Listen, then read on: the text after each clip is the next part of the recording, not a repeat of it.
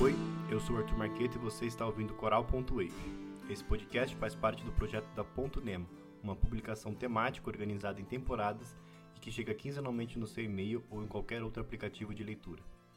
Nessa primeira temporada do podcast, vamos ouvir histórias sobre os tricksters, deuses trapaceiros, astutos e criativos, provocadores de mudanças na organização do mundo.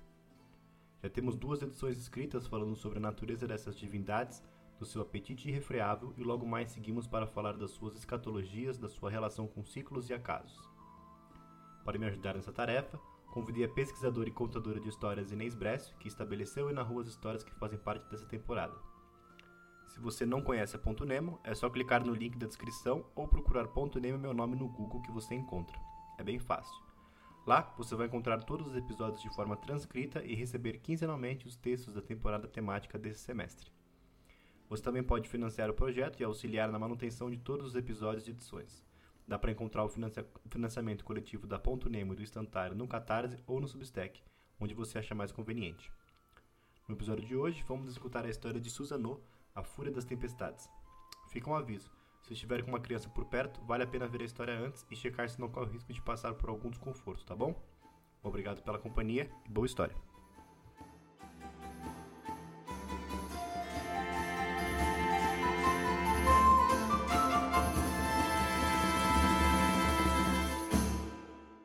Essa história de um tempo tão antigo, mas tão antigo, num tempo em que não havia ainda nem sementes. E Izanag, nesse momento da história, estava carregado de maus espíritos, tomado por eles. E a única solução seria se banhar num rio para se purificar. E foi isso que ele fez. Foi até um rio e começou a se banhar. Mas ele foi se banhando, se banhando, e do seu olho esquerdo surgiu a noite, a lua, e quando ele continuava se banhando, do olho direito surge a deusa da luz celeste, o Sol, a Materaço. E quando ele já estava limpando seu nariz, da caca do nariz surge Susanô, que fica então com o reino das águas, as tempestades. Era dono de um espírito furioso. Bom, assim foi feita a divisão dos reinos.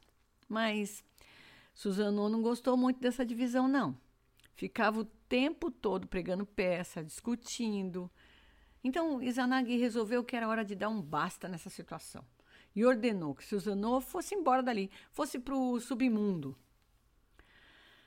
Para Susanoo não restava mais nada a não ser obedecer. Afinal de contas, o que, que ele podia fazer? Mas antes, ele resolveu que tinha era que se despedir da deusa da luz celeste, sua querida irmã Materaço. E lá foi ele viajar até os céus a encontro do sol.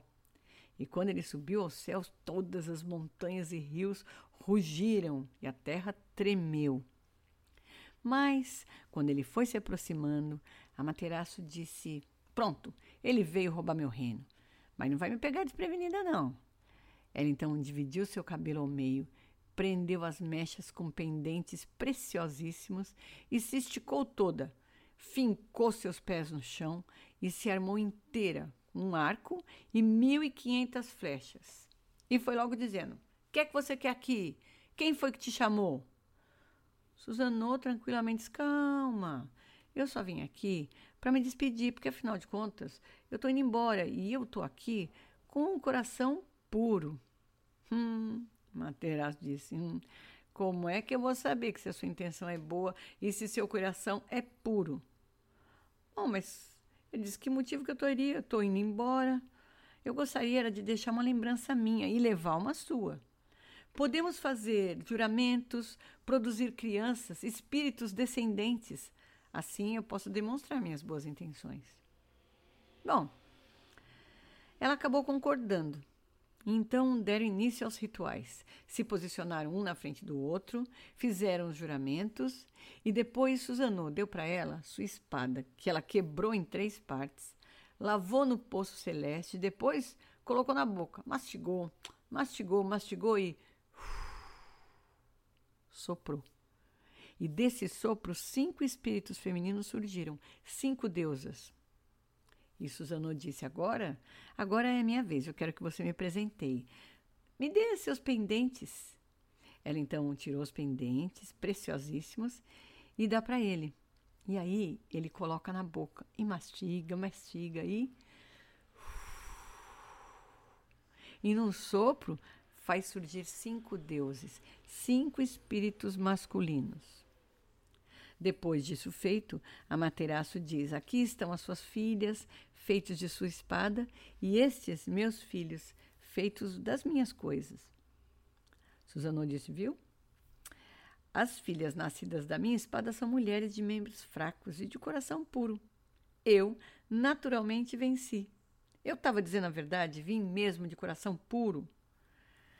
Ah, e constatando então a sua vitória, ele ficou tão eufórico, mas assim ensandecido até.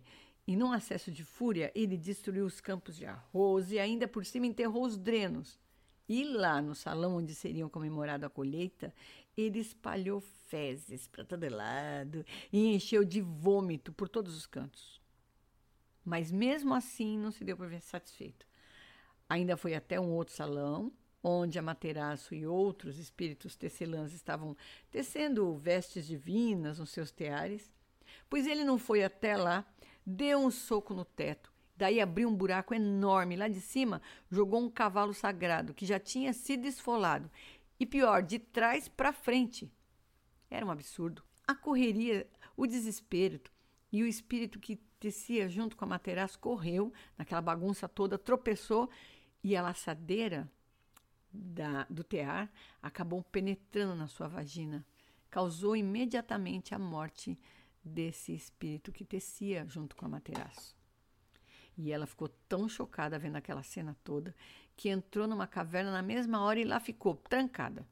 Agora, tudo era noite e o mundo estava coberto por uma escuridão sem fim. Calamidades então começaram a acontecer por todos os lados. Muitos deuses se reuniram para poder pensar o que, que ia fazer, pensar numa solução. Acharam que podiam então arrancar uma árvore pela raiz, colocar bem na frente da caverna, pendurar várias coisas preciosas, afinal de contas era uma deusa do céu celeste que estava ali dentro, né? E entre essas coisas, um espelho. Eles acharam que essa podia ser uma boa solução. Chamaram outros deuses e deusas, e uma delas, especificamente uma delas, começou a dançar, mas dançar muito.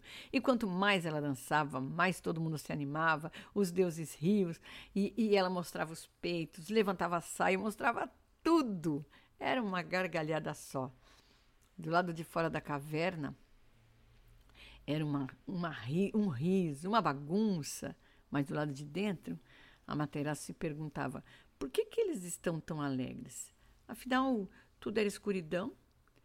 E a curiosidade foi aumentando, aumentando. E lá de fora eles gritaram: Olha, Materaço, aqui fora tem alguém que brilha mais do que você.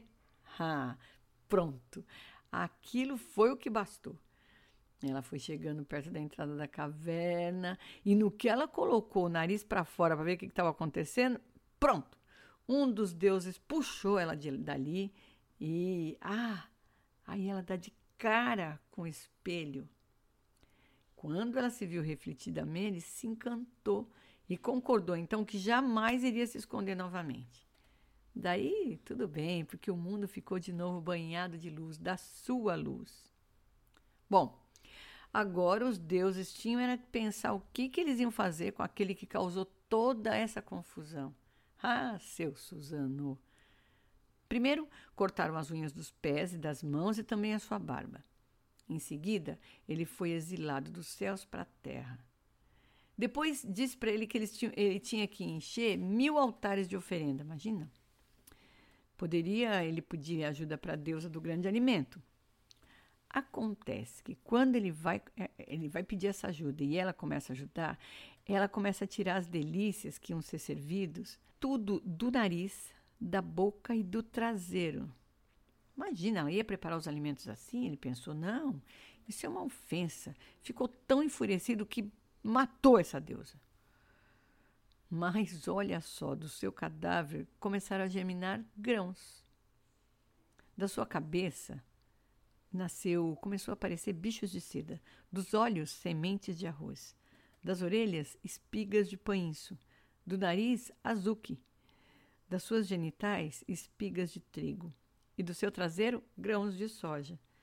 Esses grãos foram todos transformados em semente. Essas foram as sementes que o Suzano plantou e depois colheu, e assim ele cumpriu a sua tarefa, pagou a sua multa. Muito bem. Agora, exilado. Então ele começou a caminhar, foi andando, andando, resolveu andar até o Monte Toricame. E lá ele foi seguindo um rio. Começou a perceber que no rio estavam boiando alguns rachis estavam descendo o rio. Claro que se tem gente lá em cima do rio, ah, é para lá que eu vou. Foi ver se as suas suspeitas se confirmavam. E não é que ele achou um casal de velhos chorando? E já foi logo perguntando: é, por que, que vocês estão chorando? Triste, eles disseram: sabe o que, que é? A gente, nós tínhamos uns oito filhas, mas sete já foram devoradas foram devorados por um dragão que aparece aqui uma vez por ano. E agora só nos resta uma filha. E sabe, já está no tempo dele voltar novamente. Ah, Suzano disse que não, não, não precisa se preocupar, não. Eu consigo dar cabo desse dragão. Mas isso tem um preço. Vocês têm que me dar a mão da sua única filha em casamento. É, os dois olharam para o outro e disseram, mas é, como é que a gente vai saber? A gente não sabe nem quem é você. Como é que a gente pode confiar? Ele encheu o peito e disse: Mas eu sou irmão da grande deusa do céu celeste e desci do céu ainda agora há pouquinho. Bom, os velhos concordaram e, e Suzano tratou de transformar a moça imediatamente num pente sagrado. Esse pente ele colocou no seu coque, no seu cabelo. E aí começou a dar umas ordens, uns comandos para os velhos. Primeira coisa, preciso que vocês fermentem o saquê em oito fermentações. Depois, Vamos fazer uma cerca com oito portões. Em cada portão, amarra um barril com esse saquê. Assim eles fizeram, né? E aguardaram. E o dragão veio. E veio, cheirou hum, e bebeu todo aquele saquê. Bebeu todinho. Ficou tão tonto, tão tonto, tão tonto que pá! Rapidinho ele caiu, adormecido. Suzano então se preparou pegou a sua espada e partiu para cima da fera. Cortou seu corpo, picou, picou. E não é que dentro de uma das suas caudas ele encontrou uma lâmina poderosíssima. Olha que ele viu essa lâmina. Hum, resolveu levar lá para Materaço, só para poder contar para ela como que ele tinha vencido esse dragão, um dos seus feitos maravilhosos. Depois disso, ele tratou de voltar para a terra e encontrar um lugar ideal para poder construir seu palácio, se casar e, enfim, ter as suas seis gerações de descendentes.